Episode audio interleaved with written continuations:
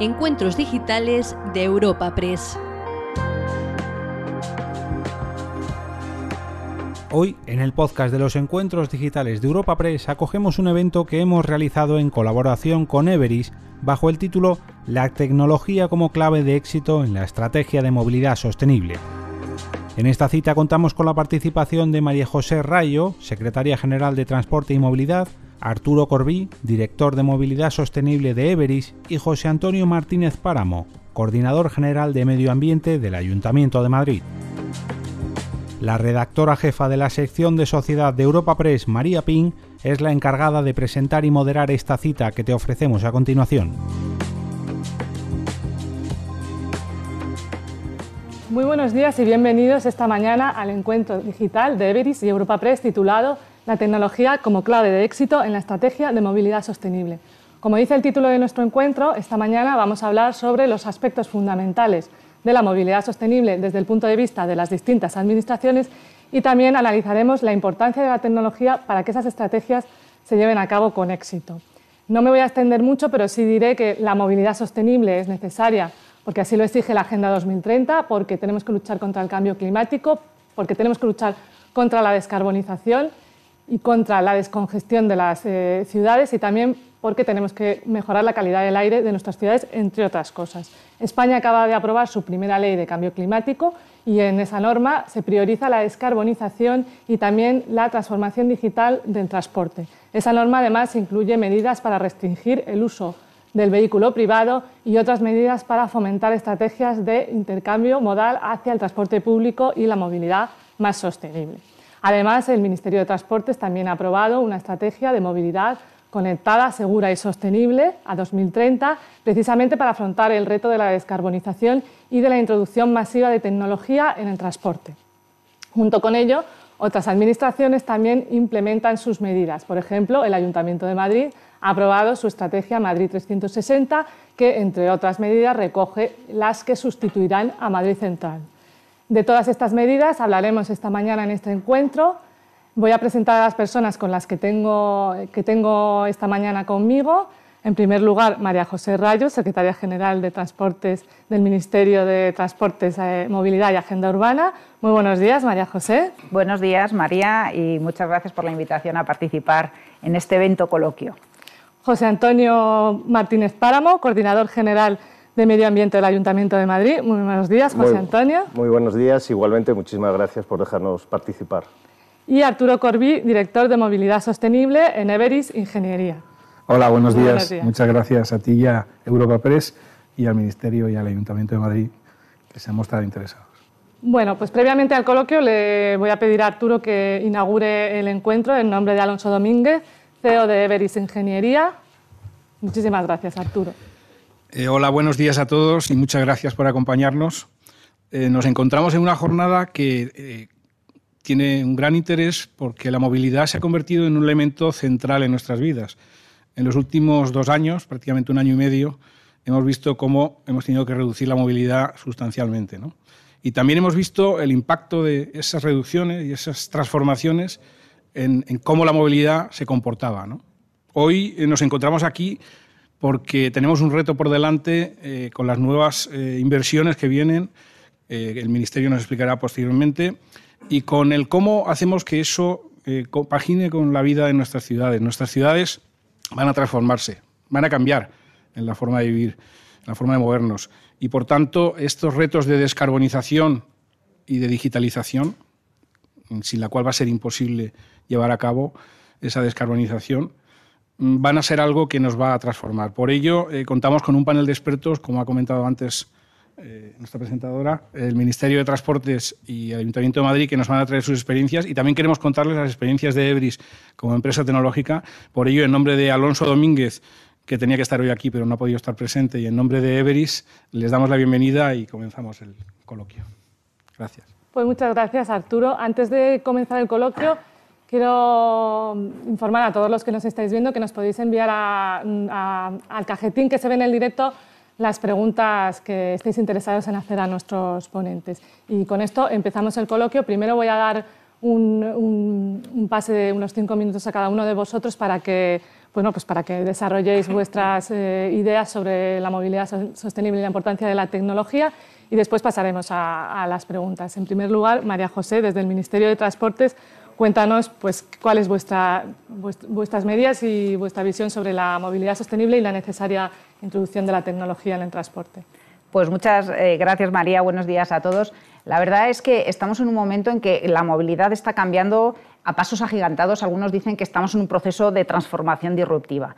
Y ello viene marcado principalmente por tres vectores de cambio. El primero de ellos es la creciente urbanización. Ello hace que cada vez más ciudadanos vivan en ciudades y eso crea dos tipos de retos. Por una parte, el reto de la movilidad urbana que es, y metropolitana, que es un gran reto, y además el, debate que cada vez más está habiendo sobre el uso del espacio público. Y por otra parte, el reto de lo que es la movilidad, satisfacer las necesidades de movilidad de las personas que viven en los territorios de menos densidad de población. El segundo gran vector es, y antes lo mencionaba María, es la necesidad de descarbonizar la sostenibilidad de la movilidad en sus tres facetas, ¿eh? la, sostenibilidad ambiental, la sostenibilidad económica y la sostenibilidad social. También gran reto que hay que abordar. Y el tercero es la, digitalización, la introducción de nuevas tecnologías y todo lo que ello supone. Permite la creación de nuevos modelos de negocio, permite dar mejores soluciones de movilidad y permite además mejorar la experiencia del usuario en cuanto a la utilización del sistema de transportes, haciéndolo cada vez más atractivo. Y en este contexto de transformación, pues en el Ministerio hicimos una reflexión sobre cuál debía ser nuestro papel. El tradicional Ministerio de Fomento pues ha tenido un papel de ser reconocido en el territorio como el constructor de infraestructuras de transporte y es un papel muy importante y que va a continuar teniendo su vida, pero creemos que tenemos que evolucionar eh, pues, adaptándonos a las demandas de, la sociedad y de ahí el propio cambio del nombre del Ministerio, que lo que pretende ser es un primer signo de visibilización de esa evolución.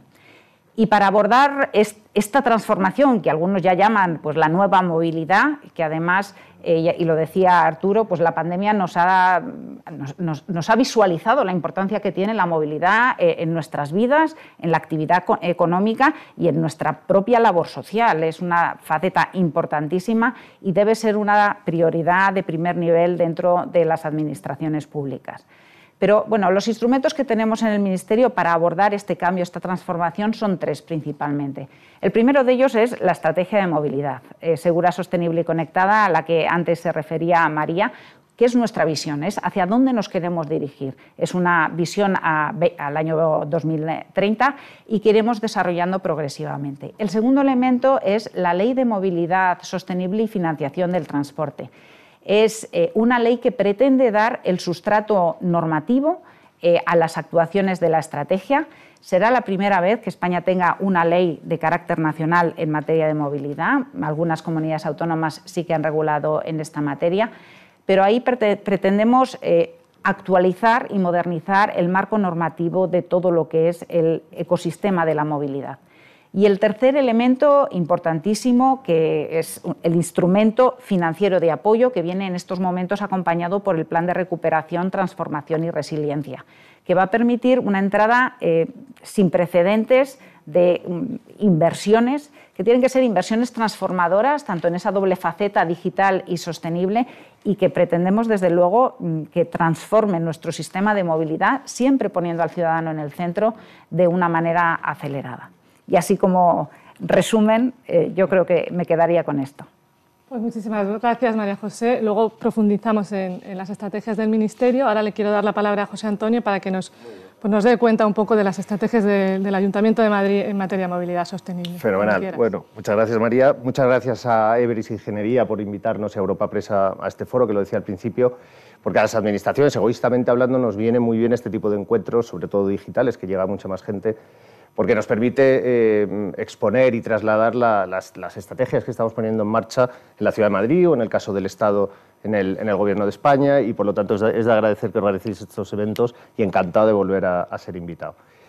Para el Ayuntamiento de Madrid una política clave eh, desde el inicio en este mandato ha sido la movilidad y la sostenibilidad. Prueba de ella, más no es casualidad, es que la concejalía que, que, tiene las competencias en movilidad y en sostenibilidad está unida, es la misma, es Concejalía de Movilidad y Medio Ambiente. ¿Por qué?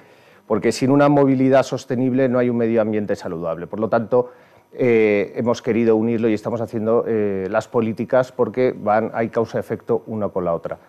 Cuando nosotros llegamos al Ayuntamiento, al ayuntamiento de Madrid, eh, nos encontramos con una estrategia que no estaba dando los resultados esperados, que era el plan, de, el plan A de calidad del aire, y no nos estaba dando porque se centraba única y exclusivamente en una zona, que estará la zona de Madrid Central, y además solo actuaba sobre un foco de contaminación, que es el tráfico. Es cierto que el tráfico es el mayor eh, emisor eh, contaminante del aire, porque produce casi el 47, el 48% de los gases contaminantes provienen del tráfico.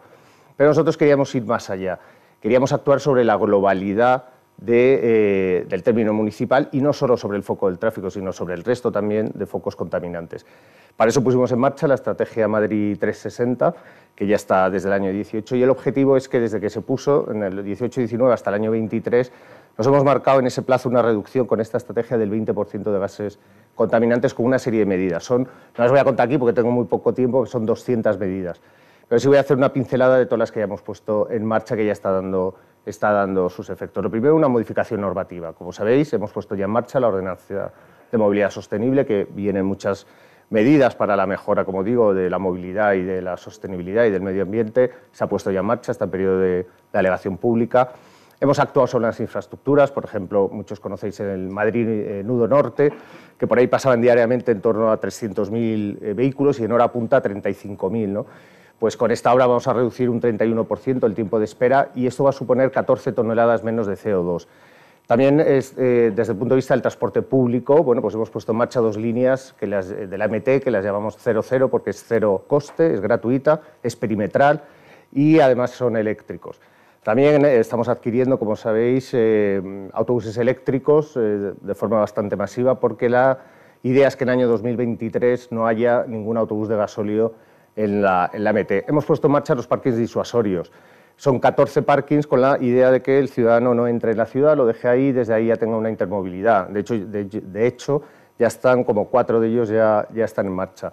Hemos puesto una política muy intensa de puntos de recarga. Queremos fomentar la, la, electrificación del vehículo. Si no hay puntos de recarga, la gente no va a adquirir un vehículo eléctrico. Eh, queremos acabar el año 2023 con 1.900 puntos nuevos de recarga. De hecho, la propia movilidad, que digo que está ahora en tramitación de, movilidad sostenible, se exige que las nuevas residencias, los, los nuevos edificios de residentes eh, tengan una estructura para dar el 100% de puntos de recarga. Y si es una remodelación de uno ya existente, el 50%. Y si es en edificios terciarios o dotacionales o demás, pues esto bajaría un 20%. Por lo tanto, estamos, eh, como digo, eh, expandiendo un montón a través de colaboración público-privada por los convenios, convenios, a través de la propia MT que los está instalando. También hemos puesto en marcha una línea de ayudas para el cambio de calderas, que como decía, no solo el foco es el transporte, hay otros más contaminantes. Pues estamos cambiando 12 millones de euros para el cambio de las calderas de carbón, que el año que viene dejarán de estar permitidas, para las de gasóleo, etcétera, para el cambio de toda la flota de vehículos, para la renovación del taxi, hemos sacado también ayudas. También estamos limitando, como no, como no puede ser de otra forma, porque, está ocurriendo en el resto de Europa, eh, eh, el acceso a eh, vehículos contaminantes. En la nueva ordenanza se mantiene el distrito centro como mm, no permitido a aquellos que tengan etiqueta eh, A o sin etiqueta y además se expande a una nueva zona de bajas emisiones. También se va a prohibir la circulación a partir de enero del año que viene todos los vehículos que no tengan etiqueta dentro de la M30. Ya no podían aparcar, ahora ya no solo no se aparcan, sino no van a poder circular. Esto se irá haciendo extensivo hasta llegar al año 2025, que no va a poder circular en ningún punto del término municipal, no se va a poder circular con coches eh, sin etiqueta. Bueno, en fin, una serie de medidas que yo creo que si dan resultado, que lo están dando por la modelización que estamos haciendo, se va a reducir, como digo, en un 20%. Yo creo que por ahí vamos por el, por el buen eh, camino y es donde, donde debemos de actuar. Muchas gracias. Pues, pues, muchísimas gracias, José Antonio. Para todos estos planes que nos habéis contado desde la Administración Central y desde el Ayuntamiento, es necesaria la tecnología. Arturo, ¿por qué es necesaria la tecnología para que estas estrategias se implanten con éxito? Bien, como hemos visto, tanto el Ministerio como el Ayuntamiento nos han dado un ejemplo de cómo mirar desde lo macro ¿no? y establecer las bases para que la movilidad sostenible pueda avanzar y una serie de medidas muy concretas en el Ayuntamiento de Madrid que demuestran que es posible. ¿no? Pero claro, a todo esto hay que añadir un factor diferencial, que es que todo esto es para que lo use el ciudadano. Y la tecnología ha venido como factor clave para que el ciudadano viva la movilidad como parte de su vida. Para mí ese sería el factor fundamental. ¿Por qué? Pues porque, al igual que hacemos con la comunicación, en el pasado la comunicación era mucho más asíncrona, la usábamos cuando queríamos, hoy vivimos con el WhatsApp, ¿verdad? ¿Esto qué significa? Significa que nuestra vida utilizamos esa herramienta para vivirla mejor. La movilidad tiene que ser algo parecido. Tenemos que conseguir que la movilidad esté con nosotros. Y cuando nos movemos, actuamos durante todo el día, eso ocurre de manera natural, sea fácil. Para eso tenemos que conseguir dos cosas. Una, ya nos hemos hablado de la descarbonización, movilidad sostenible, descarbonización, pero esa preferencia por el transporte público o por la movilidad alternativa al vehículo privado, que reduzca el uso y por tanto haga que nuestras ciudades estén menos contaminadas, pues requiere un cambio modal, como le llamamos técnicamente. Ese cambio modal no va a ocurrir de manera natural. Tenemos que conseguir que el ciudadano se convenza de que es mejor alternativa o una alternativa agradable y suficiente para resolver su problema de movilidad. Para ello, hay muchas tecnologías, no hablo ya de las tecnologías industriales relacionadas con el cambio energético, sino bien de las tecnologías que tienen que ver con el ciudadano. Y hablamos de la digitalización. Eh, para llegar a ese grado de digitalización eh, que, digamos que sería deseable, pues hay muchas cosas que hay que hacer. Hay cosas relacionadas, hay actuaciones relacionadas con las infraestructuras a nivel físico y a nivel servicios. Y al final, cuando vamos analizándolo, todas las actuaciones requieren soluciones digitales, es decir, plataformas donde el usuario pueda estar registrado y pueda acceder al mundo físico en el que se mueve mediante un acceso digital. De manera que acabemos teniendo con todas esas tecnologías que escuchamos, plataformas, la nube, el machine learning, que será eso, ¿no? la, la inteligencia artificial, la sensorización, Internet of Things. Bueno, al final es coger todo lo que usamos y ponerlo a tu alcance para que lo uses mejor. ¿Cómo? Bueno, pues generando información y generando servicios que te permitan usarlo de una manera natural. Este sería un poco el objetivo. Para finalizar, yo diría que lo que es más importante es que todo esto ocurra en un escenario eh, digamos, que permita el desarrollo económico y que permita la interoperabilidad entre todos los que conviven en ese escenario de movilidad. Normalmente hay muchas soluciones en muchos sitios que ocupan nichos, silos, en algunos lugares, como en Madrid, tiene un ámbito muy grande, pero sin embargo sigue habiendo una carencia en esa interoperabilidad. Cuando alguien viene a Madrid ya no existe esa interoperabilidad. Entonces, bueno, pues por ello yo creo que es un buen momento que hablemos de movilidad sostenible. Creo que ese, ecosistema de movilidad a nivel ciudad, a nivel comunidad, a nivel nacional, se va a desarrollar en los próximos años. Tenemos una oportunidad increíble, me parece a mí, porque nunca ha habido una ley, nunca ha habido una visión general, nunca ha habido un cambio en la denominación del Ministerio, nunca las ciudades han apostado tanto y están todas dispuestas a, realizar esta transformación. Evidentemente requiere un ejercicio ¿no? de, pensar y de poner esa tecnología desde el inicio en el diseño de todas esas estrategias que hagamos. Pues muchas gracias, Arturo. Bueno, para empezar, no podemos dejar de, entrar primero en cómo estas estrategias que, y estas medidas que ya se estaban implementando porque era necesario, cómo se han visto transformadas o afectadas por, este año que hemos vivido de pandemia, de confinamiento, de, nueva normalidad.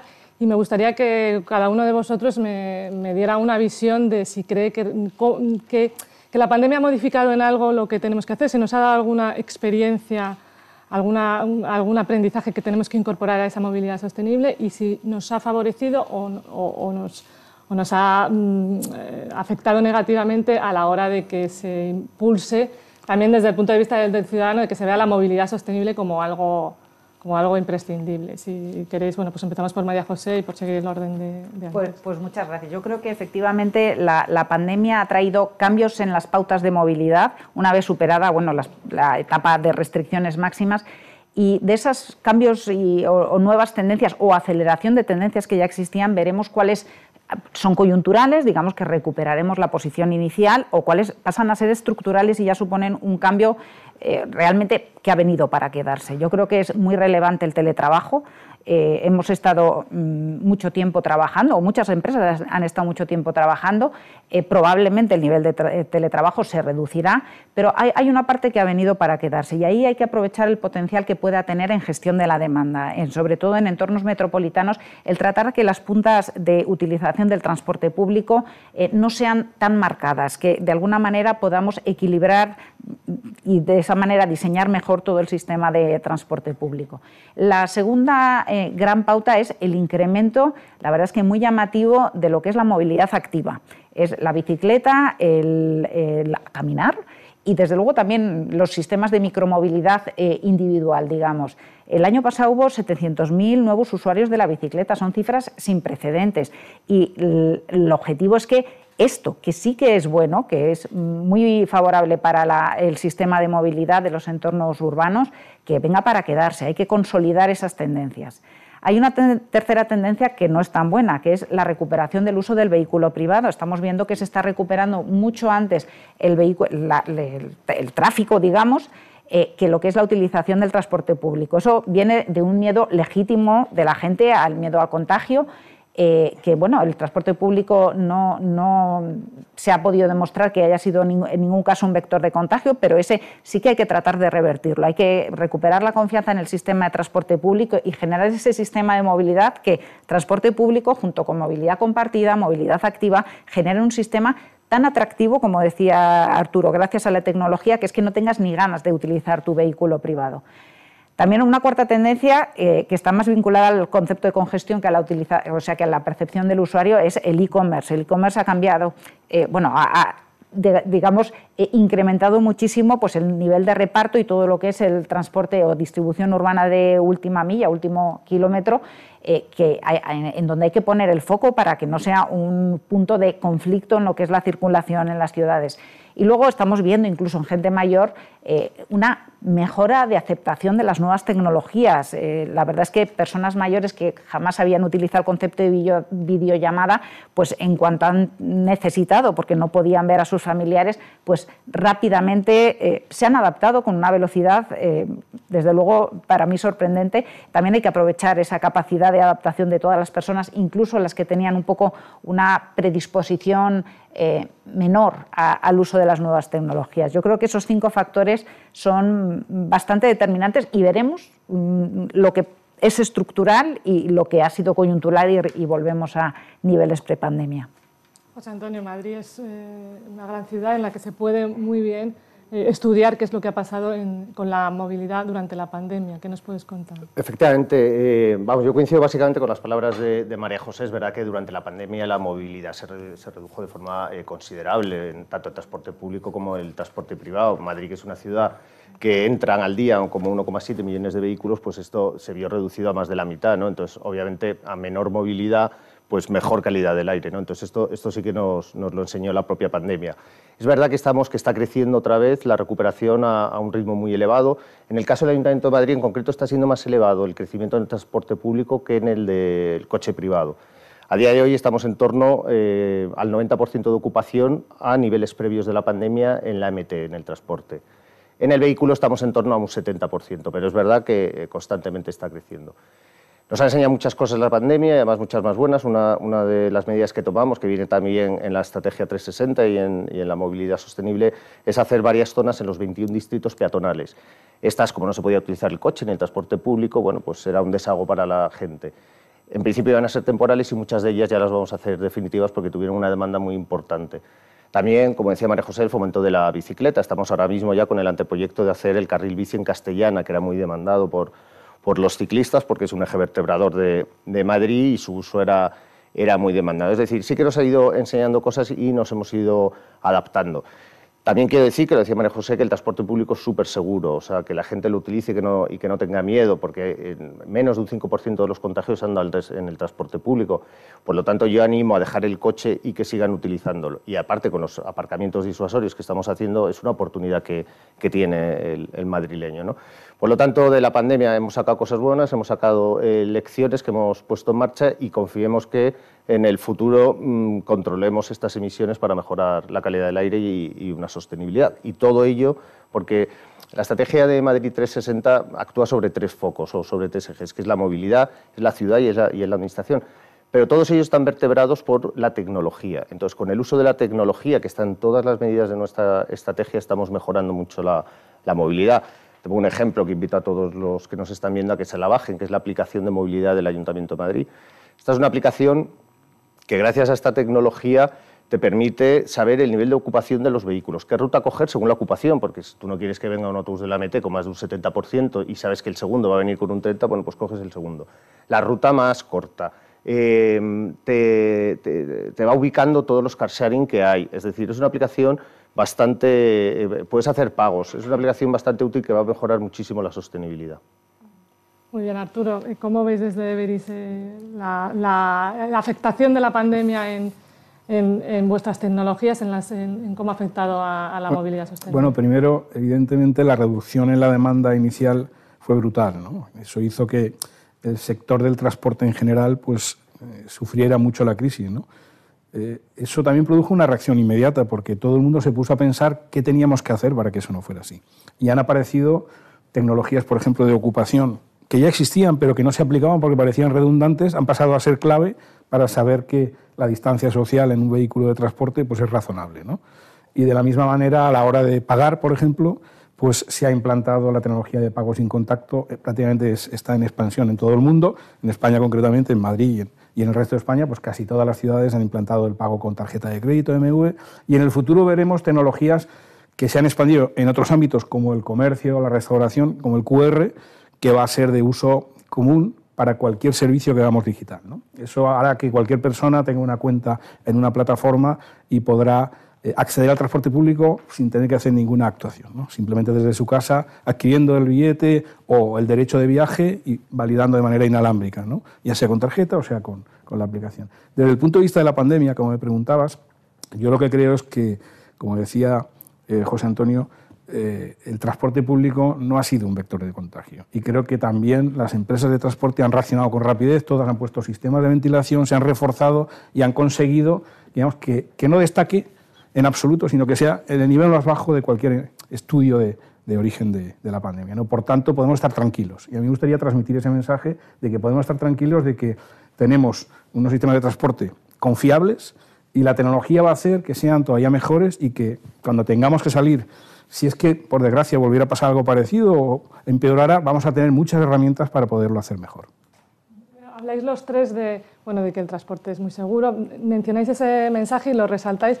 Entiendo que es porque sí que ha habido una percepción, quizá ha habido un impacto de, la seguridad en el transporte o un miedo por parte de los que eran usuarios de ese transporte de, esa posibilidad de contagio, aunque no sea real. Eh, eh, me gustaría haceros una pregunta breve y corta, pero que a lo mejor... Mm, si ya la tenéis clara, eh, es que el, sábado pasado se relajó el uso de la mascarilla en, el espacio público. Lo tenemos que seguir llevando, obviamente, en, espacios cerrados, evidentemente en el transporte, pero es verdad que en el futuro, bueno, cuando ya lleguemos a la nueva normalidad, eh, puede, haber puede haber gente que todavía piense que, bueno, que en el futuro puede haber otro tipo de, virus eh, y, y que necesitemos pues estar protegidos. ¿Seríais partidarios vosotros de que la mascarilla se quedara como una obligación en el transporte, que diera seguridad y, también eh, confianza a los usuarios para que lo siguieran usando, más allá de, la normalidad, más allá del contagio, de, de la inmunidad de rebaño, que se quedara como una obligación más en el transporte? Bueno, yo, la verdad es que en el Ministerio de Transporte siempre consideramos que ese tipo de decisiones corresponden a las autoridades sanitarias y en el fondo nosotros tenemos, lo que tenemos que hacer es un poco hacer de facilitadores para que lo que establezcan las, las autoridades sanitarias pues se implemente.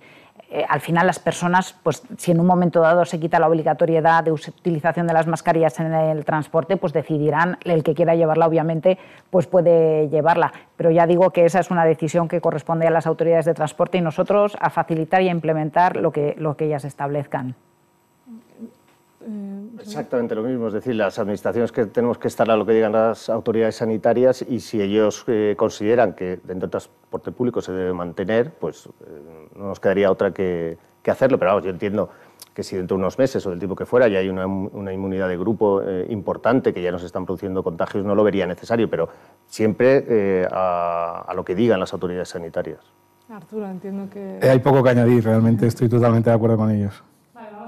Eh, si, luego tengo que volver a la pandemia, volveré, pero por no quedarnos en momento pandémico, porque la sostenibilidad ya estaba antes y va a seguir después, me gustaría, bueno, habéis hablado de las diferentes estrategias, sé que está pendiente una ley de, nacional de movilidad sostenible, me gustaría, María José, si nos puedes eh, adelantar un poco cuándo puede ver la luz y al hilo de, de, esa, de esa ley y de los planes. No sé si deciros que los planes a 2030 son cortos o largos, ¿no? A veces leemos las estrategias y, Y bueno, pues decimos, bueno, pues en 2030 quién sabe quién está, qué, se hará, o, realmente no hay tiempo para hacerlas en 2030, pero bueno, sí que es verdad que, que las legislaturas, estas presentes legislaturas, tanto del Gobierno de España, si, se si, llegan al final, como del Ayuntamiento de Madrid, están en el horizonte de 2023 y me gustaría que me hicieseis un, cuadro de, de, cómo veis la movilidad sostenible a 2023 y desde el punto de vista de la tecnología, pues bueno, pues cuál es esa tecnología que puede ser la que nos dé más, más efectividad a corto plazo.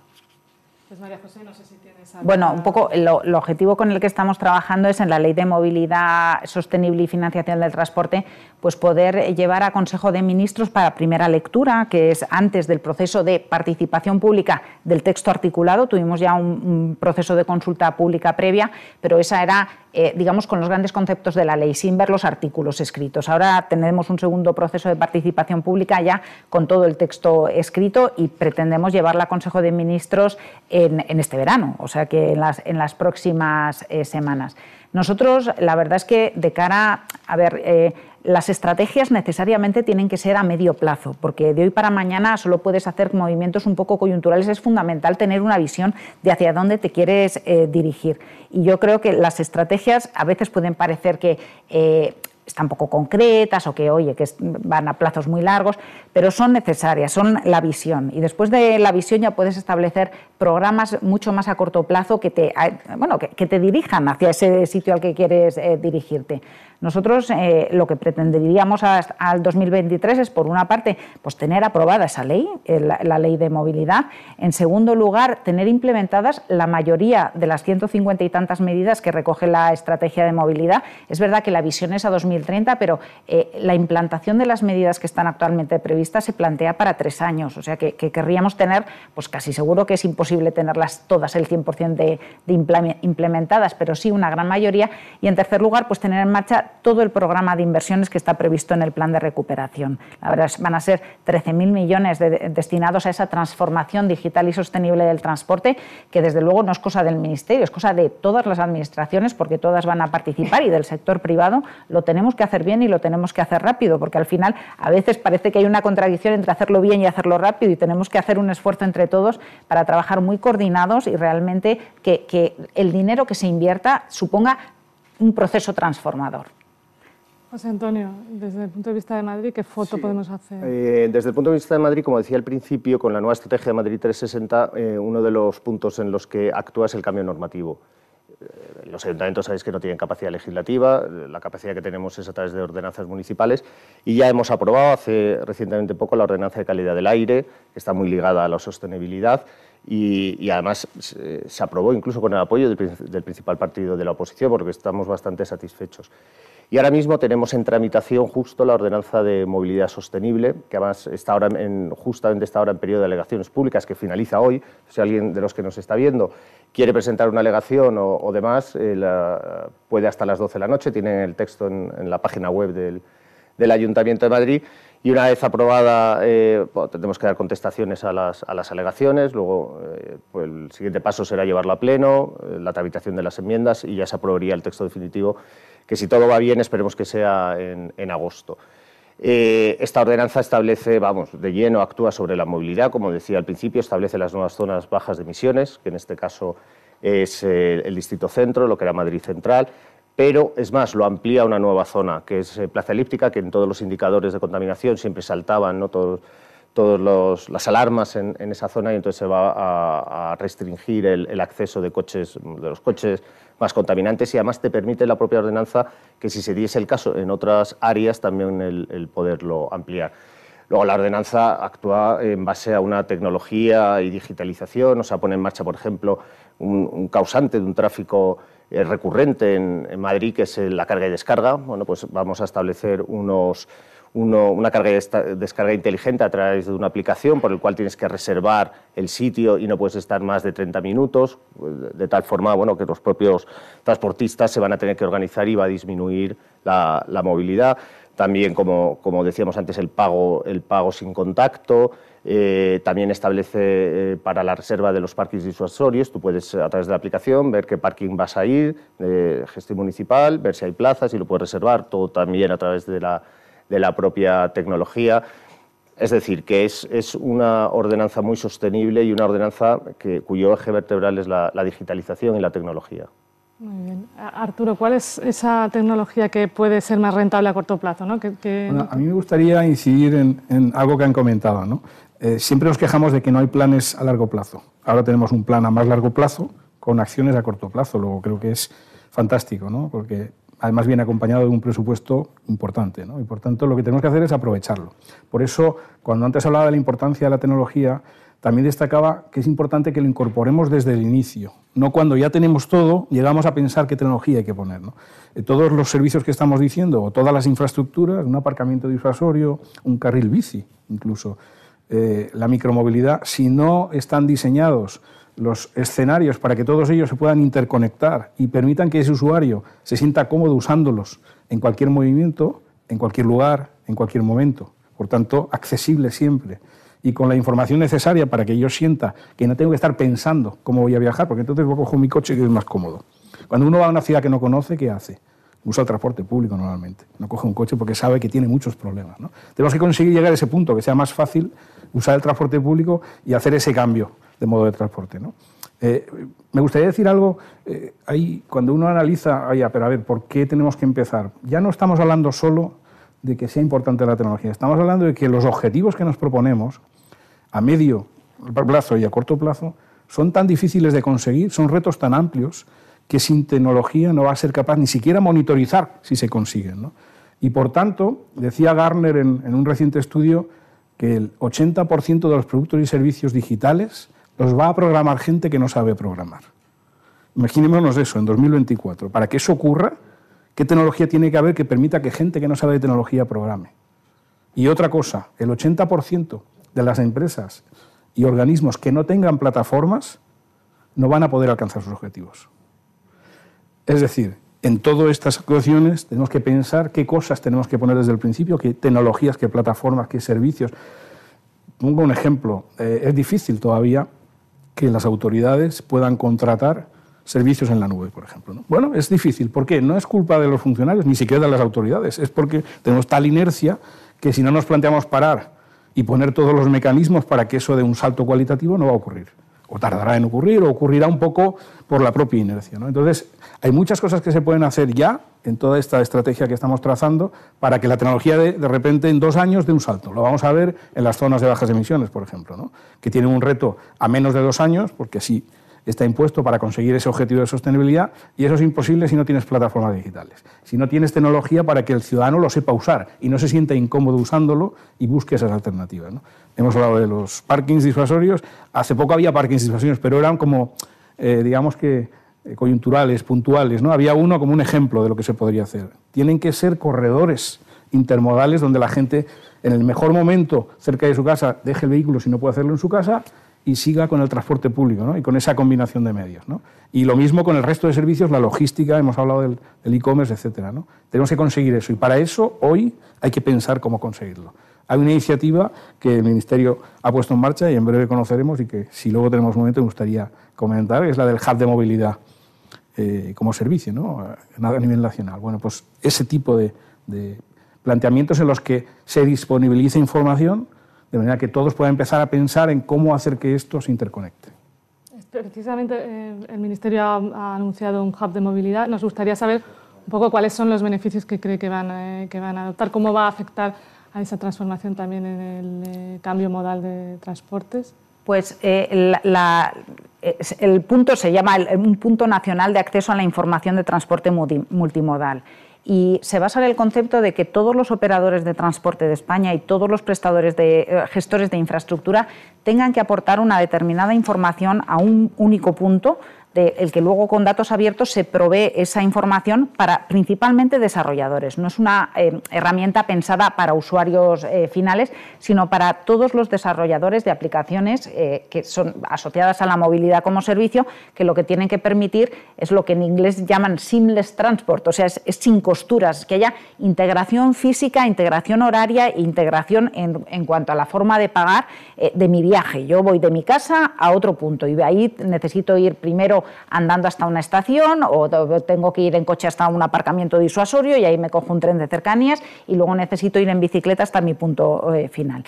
Ese punto nacional de acceso que va a, ver la luz pues la semana que viene, habrá la jornada de presentación y tenemos una situación en España que no todos los operadores de transporte tienen su información digitalizada. Entonces, es un punto que nace con, eh, digamos, con un planteamiento progresivo de ir incorporando progresivamente a, todos los operadores de transporte.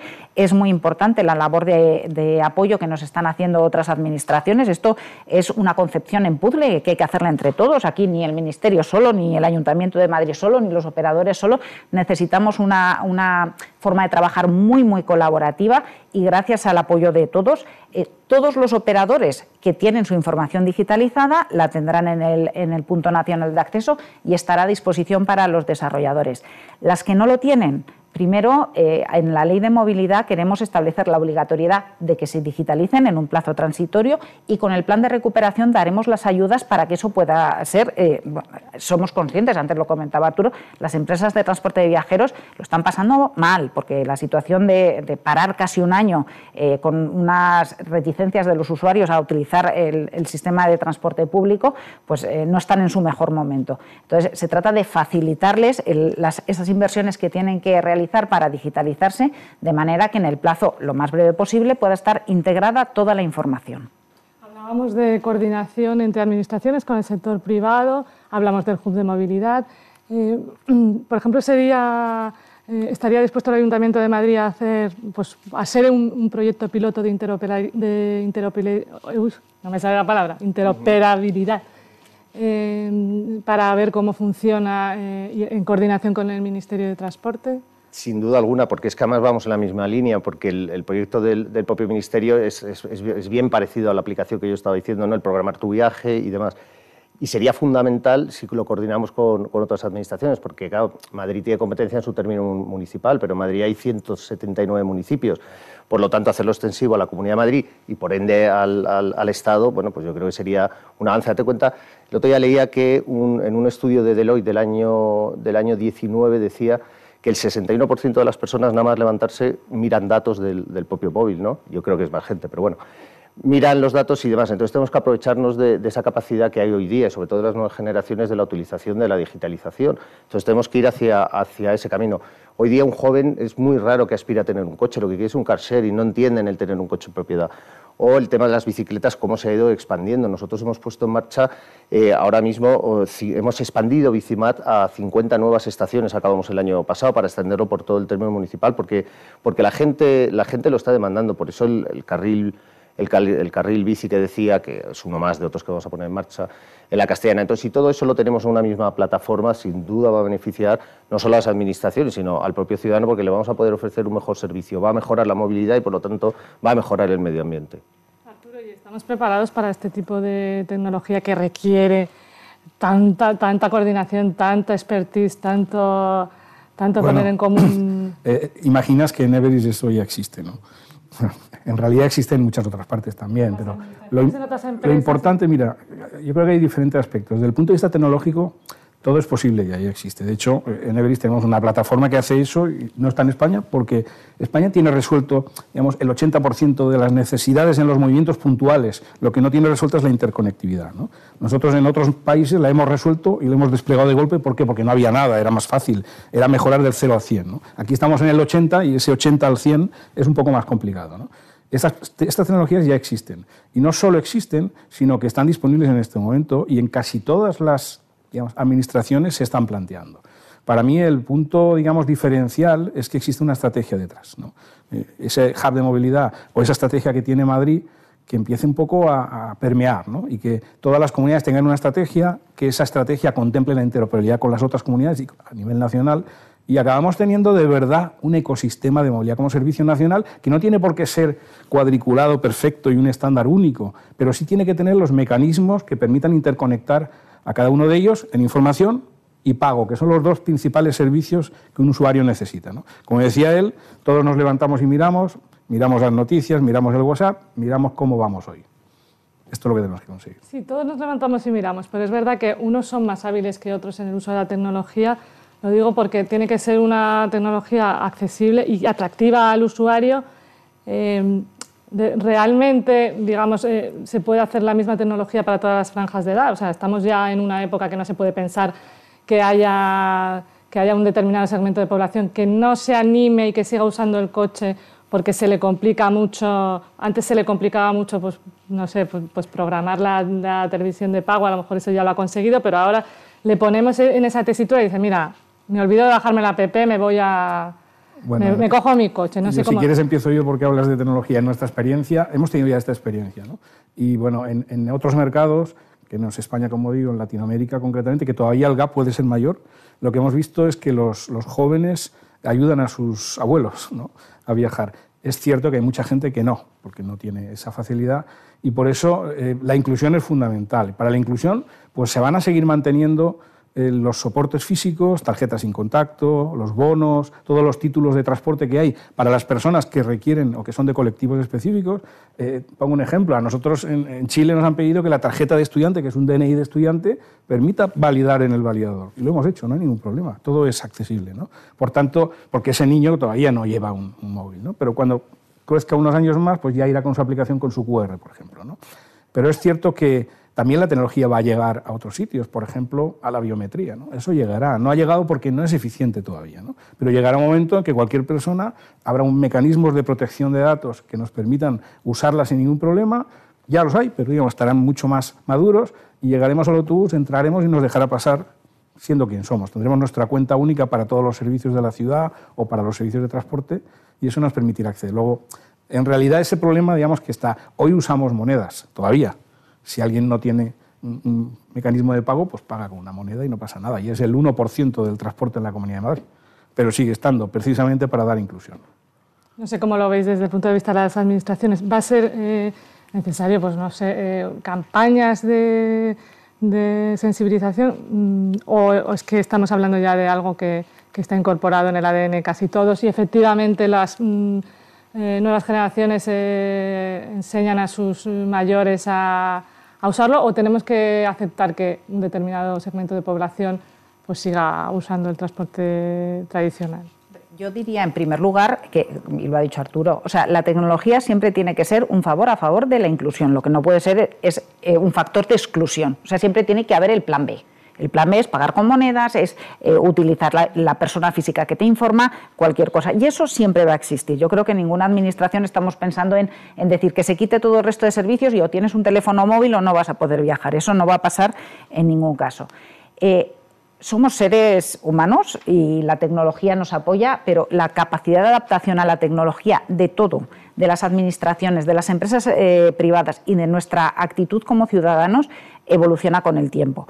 Y eso, que efectivamente, pues hace 10 años nadie podía pensar que personas jubiladas reservaran los viajes del IMSERSO por Internet y hoy lo hace pues, una gran mayoría pero eso no implica que no haya que ser activo, activo en una labor de sensibilización, igual que se sensibiliza para esa movilidad sostenible, también para el uso de la tecnología y un proceso también de, evolución cultural en las propias administraciones. Oye, que las administraciones tienen muchísimas ventajas porque gracias, eh, son muy sólidas y muy robustas, pero a veces no son muy ágiles o no somos muy ágiles, ¿no? Y entonces necesitamos esa evolución cultural a una mayor aceptación del uso de la tecnología y de las capacidades que supone eh, bueno, hacer un una capacitación mm, de las personas y eso afecta a todos, a nuestro papel como profesionales y como ciudadanos. O sea que, estoy completamente de acuerdo con el planteamiento.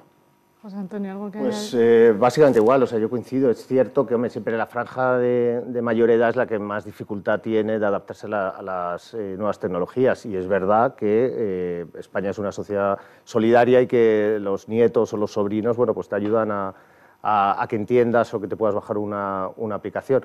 También es cierto que esa franja de edad, en términos de movilidad, es la que menos le, afecta. Bueno, pues son eh, personas que en su gran mayoría ya o han dejado el coche y no conducen, usan más el transporte público o se van al centro de día, que siempre es el más cercano de su casa, se van eh, andando y demás. Entonces, eso tampoco ayuda a que se adapten a, estas nuevas tecnologías. Pero vamos, como decía María José, la capacidad del ser humano y del español de adaptarse a, las tecnologías es asombrosa Prueba de ello, por ejemplo, en la MT, el, dinero, el, pago metálico ya es prácticamente residual y es una tendencia a desaparecer y de hecho ya estamos pensando en, quitarlo. Y, el transporte público en la MT lo usa mucha gente de, la franja de edad eh, mayor, ¿no? pero se han adaptado perfectamente al pago o con la tarjeta bono, al pago con tarjeta o incluso con la propia aplicación que probablemente se le ha bajado eh, el nieto. ¿no? Entonces yo, yo creo que, no va a haber problema, siempre va a haber un, tanto por ciento residual, pero yo creo que la tecnología... Mira, una cosa que nos decía, nos preguntabas antes, ¿en qué ha beneficiado la pandemia? La pandemia, de cara a la, atención al ciudadano desde las administraciones, siempre ha sido muy presencial. Lo vemos todo en las colas de Hacienda, en las colas de los ayuntamientos, en la ventanilla y demás. Con el tema de la pandemia se tuvo que restringir, ni cita previa, ni nada, era todo por, por digital. ¿no? Bueno, pues hemos recibido cientos de escritos y ha funcionado perfectamente y de todas las edades el, el servicio que da la Administración a los ciudadanos y ha sido todo de forma digital. Por lo tanto, es lo que decía María José, nos adaptamos muy rápido y muy bien. Me queda también eh, el tema de, bueno, pues de quién, cómo se va a pagar ¿no? esta movilidad sostenible.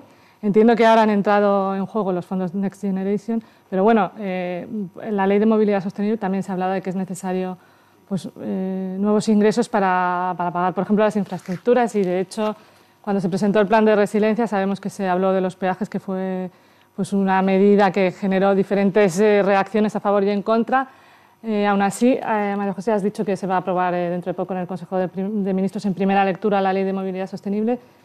¿Esa, esa, esa idea de los peajes va a seguir mm, en, la norma para debatirla después en el Parlamento o, o hay otras fuentes de financiación ahora que lo hacen innecesario? La, verdad es que España tiene la red de autovías y la red de gran capacidad más importante de Europa. Somos un, país en que nuestras infraestructuras de transporte están a primer nivel y lo que pasa es que estamos en el momento de ver qué sistema tenemos para garantizar su mantenimiento, su conservación y ver eh, cómo se contribuye también a internalizar los costes externos que tiene el transporte terrestre.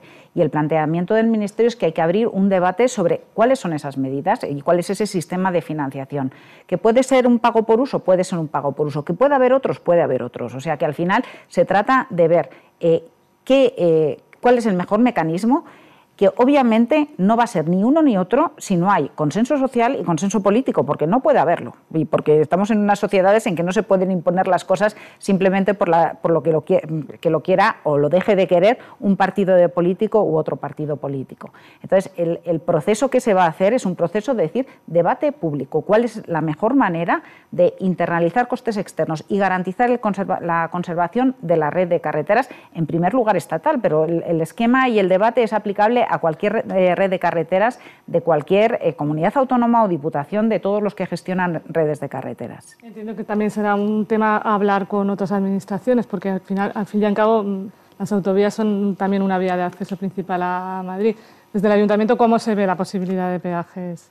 A ver, yo desde el Ayuntamiento de Madrid, nosotros no, somos en, aquí discrepo con María José, que hasta ahora íbamos en la misma línea, pero no somos en absoluto partidarios. Es decir, el, uso de la vía pública pagando, lo que al final lo que estás haciendo es discriminar al, más vulnerable, al que no puede pagar, no va, a poder entrar. ¿no? Entonces, lo que nosotros lo que somos partidarios es de ofrecer otras alternativas que incentiven no meter el coche, como podría ser, como he dicho, los parkings, que son 10.000 plazas las que vamos a poner en marcha o como por ejemplo los carril bus, que ahora estamos con el de la A2. Eso va a ser una medida fundamental porque eso sí que va a ayudar a mucha gente, porque va a tardar la mitad de la mitad viniendo en transporte privado que cogiendo el, carril bus. ¿no? Por lo tanto, yo no soy partidario, como digo, el ayuntamiento no es partidario de esa medida, pero por supuesto nos sentaremos, se estudiará y se dialogará, vamos. José Antonio hablaba del que, de, no, de no discriminar a los más vulnerables, pero hay determinadas tecnologías sostenibles que siguen siendo muy caras. ¿no? Hablamos por ejemplo, de que comprarse un coche eléctrico o incluso un coche híbrido pues sale más caro, más... Es una tecnología que, que, es mucho más eh, cara que, que, las anteriores. ¿no? ¿Cómo se abarata, Arturo, eh, esa tecnología? Las tecnologías relacionadas con la energía son tecnologías que requieren inversiones a largo plazo. Por tanto, la electrificación como tal es difícil que consigamos abaratarla porque no está en nuestras manos, está en los entornos industriales. En España hay industria del vehículo, pero no, no depende solo del ecosistema nacional. Sin embargo, en relación con, con, el resto de tecnologías que no son de electrificación, sí hay una tecnología que es la del hidrógeno, que está empezando, bueno, ya está diseñada, pero digamos que puede llegar en el futuro y ahí podríamos intentar liderar, ¿no? si tuviéramos una estrategia nacional para llegar a eso. ¿no? Eso en cuanto a descarbonización, el punto de vista de la tecnología energética. ¿no? Si hablamos del resto de tecnologías que es, digamos, en las que sí que podemos actuar en el corto plazo, ahí yo creo que sí que hay mucho que podamos hacer. ¿no? Eh, decíamos antes que que el plan de, transición, de recuperación, de transformación, recuperación, transformación y resiliencia, digamos, es un plan que trae muchos fondos, ¿verdad? Bueno, es que los nombres ya saben, ¿no? Interoperabilidad también es complicado. Bueno, eh, este, este, a ver, los fondos que vienen no vienen fondos así como si vinieran en un camión a montones, no, realmente no es así, ¿no? Realmente vienen, son fondos que tienen que venir muy analizados y muy estudiados, porque si no, no nos los van a dar, ¿no? Por tanto, bueno, hemos tenido muchas reuniones ya con las ciudades y con, y con el Ministerio y en todas ellas nos damos cuenta de que se requiere un trabajo inmediato para aterrizar eso que necesitamos hacer y convertirlo en algo viable en el corto plazo. Eh, cuando nos hemos reunido con el Ministerio para entender hacia dónde van esos fondos, nos encontramos con que las ciudades tienen que ponerse las pilas. ¿no? no es el caso de Madrid, que va muy avanzada en general. En Madrid hace más de dos años, cuando Madrid Central se implantó, pues desarrollamos para el operador concesionario TEBA la plataforma que gestiona Madrid Central y hoy esa plataforma la hemos productivizado para poder desplegar en el resto del país en un producto que llamamos Centro. Bueno, ¿qué quiero decir con esto? Quiero decir que, la tecnología existe, ¿no? Y ahora lo que hay que hacer es aterrizarla en, digamos, en todos los lugares donde no se conoce. ¿no? Por eso yo creo que eventos como este son muy importantes porque hacen entender a los que nos vean que lo que hay que hacer es moverse rápido y empezar a actuar. ¿no? También eh, hay una cuestión con la tecnología. Estamos hablando de aplicaciones eh, en su mayoría para gestionar estas tecnologías y sobre todo para que el usuario pues, las use cómodamente. Pero también eh, imagino que hay toda una serie de regulación de protección de datos y, bueno, no solo la tecnología de las aplicaciones, también para entrar en las zonas de bajas emisiones, las cámaras, la videovigilancia. ¿Cómo hacer partícipe al ciudadano de que eso no es una invasión al final de su intimidad y cómo, desde el punto de vista sancionatorio, evitar que algunas de las eh, sanciones que se impongan no sean luego impugnadas porque, porque se, se, considera que ha habido una intromisión en la intimidad. No sé si la protección de datos del ciudadano está solucionada. En general, sí. O sea, de hecho, no desarrollamos ninguna aplicación que no incorpore la protección de datos en origen. Eh, quería añadir un tema que antes era muy importante, porque has preguntado vías de financiación y olvidé decir que la colaboración público-privada es muy importante. El Ayuntamiento de Madrid, cuando desarrolló Madrid Central en su momento, ahora Madrid 360, cuando, cuando esté completamente lanzado, lo hizo mediante una concesión a una empresa, por tanto, una inversión privada. Entonces, yo creo que eh, lo que no lleguen los fondos, si se definen bien esos mecanismos, que ahora todavía estamos empezando a definir, pues acabarán atrayendo otro paquete de financiación de las empresas que desarrollan esas tecnologías, no solo infraestructuras, hablamos ya de tecnologías y hablamos de servicios, ¿no? y que inviertan en esos servicios porque ese ecosistema permite generar un retorno en el largo plazo. ¿no? Y, otra línea de actuación importante para, para abaratar el coste de la adquisición de un coche eléctrico es la línea de subvenciones, que las están dando también, las, las da el ayuntamiento, que antes he dicho hasta 12 millones. Si encima si lo achatarras el antiguo para que no vuelva a entrar en el parque automovilístico, pues te dan una ayuda mayor y demás. Entonces yo creo que eso es muy importante para conseguir o incentivar que la gente adquiera el coche eléctrico, porque es verdad que a día de hoy el coste es más elevado que el coche eh, tradicional. Que no conozca un poco cómo funciona el mecanismo, luego a lo mejor nos lo puede contar María José, ¿no? pero tanto los ayuntamientos como las comunidades tienen un diálogo permanente con el Ministerio para que todos esos fondos vayan fluyendo hacia donde deben ir. ¿no? Y ese trabajo que yo digo hay que hacerlo en el destino en las ciudades, en las comunidades autónomas, diseñando qué proyectos son los que queremos hacer para que los fondos lleguen bien estructurados. ¿no?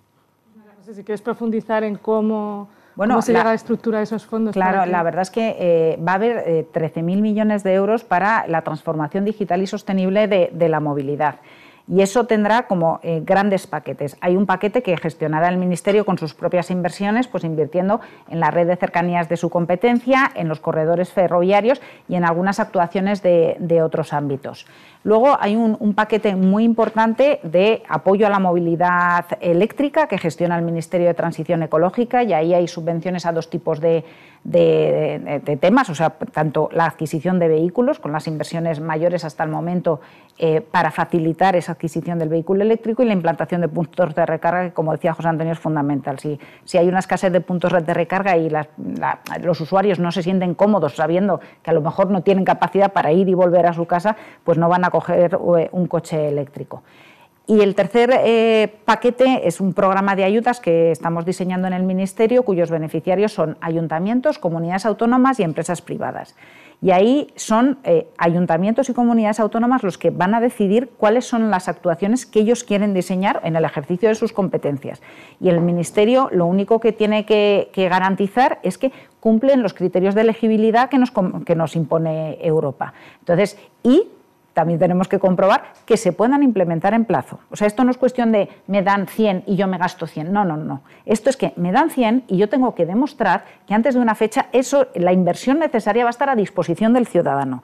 Y esa necesidad de ser muy riguroso en eh, los plazos es muy relevante y se lo intentamos trasladar a todas las administraciones porque es que si no puede que tengamos que devolver los fondos y es que como país no nos lo podemos permitir. O sea, eh, tenemos que hacer las cosas bien y eso solo lo podemos hacer desde el punto de vista colaborativo. Y la tercera pata es las empresas privadas. O sea, hemos dicho ayuntamientos, comunidades autónomas, que ambas dos en el ámbito de sus competencias invertirán en esa transformación digital y, sostenible y empresas privadas. Nuestro foco es principalmente las empresas de, transporte. O sea, nosotros eh, no vamos a hacer eh, inversiones pues, pensando en el I más de más I. Eh, digamos, lo que queremos es que lo que ya está inventado se implante y se implante en las empresas de transporte. En esas empresas de transporte de viajeros que hay una tecnología que existe pero es que no la tienen, pues que la tengan. En las empresas de, tanto de mercancías como de, viajeros que no tienen o no pueden adquirir en estos momentos flotas de, vehículos limpios, pues que tengan eh, unas ayudas para, implantarlas.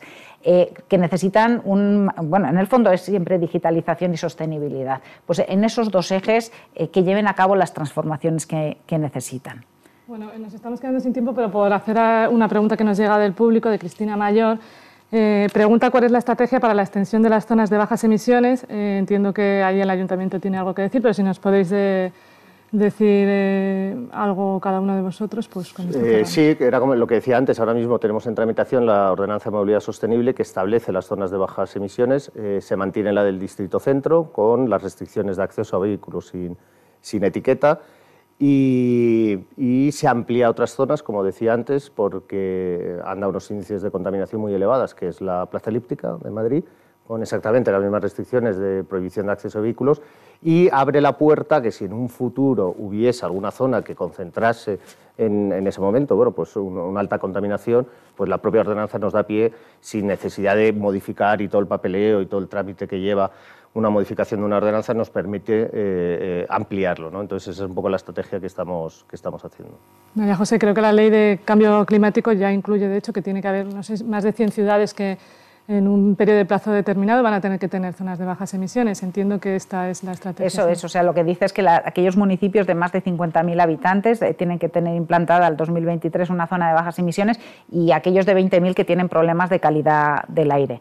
Eh, en el fondo es decisión de cada ayuntamiento, de cada municipio, el ver qué estrategia establece para el, diseño y establecimiento de esa zona de bajas emisiones y desde el Ministerio lo que se van a gestionar es esas ayudas pues, para las aplicaciones tecnológicas, para el seguimiento del back office ¿no? que dicen de, ver de la gestión propia de la actividad, para las actuaciones informativas, para aparcamientos disuasorios, para eh, carriles bici. O sea, en el fondo es hacer un sistema de, de movilidad compacto, por decir, hay vehículos que no, van a poder acceder a los centros de las ciudades, pero vas a tener un sistema de transporte público y de movilidad, incluyendo movilidad eh, compartida o, movilidad activa, tan atractivo que no lo vas a echar de menos y ese es el objetivo.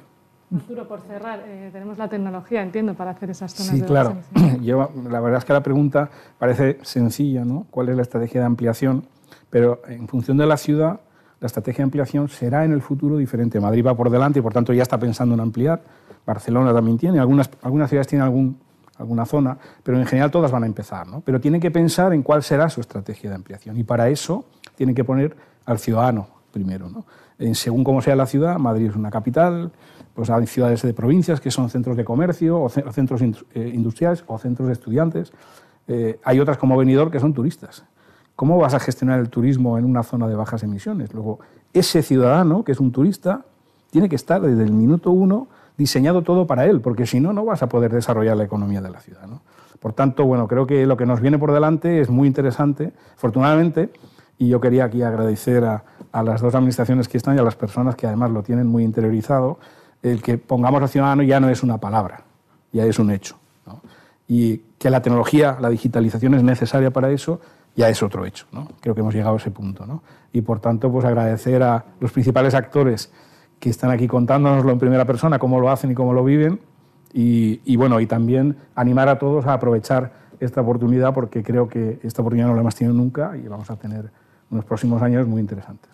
Pues muchísimas gracias a los tres, a José Antonio, a María José y a Arturo por estar esta mañana con nosotros. Se nos ha acabado el tiempo, desgraciadamente. Mm, nos quedamos con que tiene que haber una movilidad que tiene que ser sostenible, conectada, autónoma. Yo añadiría que tiene que ser económica y tiene que ser inclusiva. Y seguiremos eh, escuchando qué es lo que tienen que decir las administraciones y también las empresas y cómo se coordinan para que en el futuro tengamos un, planeta más saludable para todos. Muchísimas gracias a los que nos estáis eh, siguiendo eh, desde, desde online para, mm, en esta mañana y espero veros pronto en otro de estos encuentros. Muchísimas gracias. Un saludo. Despedimos esta edición de los encuentros digitales de Europa Press invitando a todos nuestros oyentes a descubrir el resto de episodios de este podcast, así como los del resto de programas de nuestra red a través de europapress.es barra podcast. Recuerda que todos ellos están disponibles en las principales plataformas de podcasting.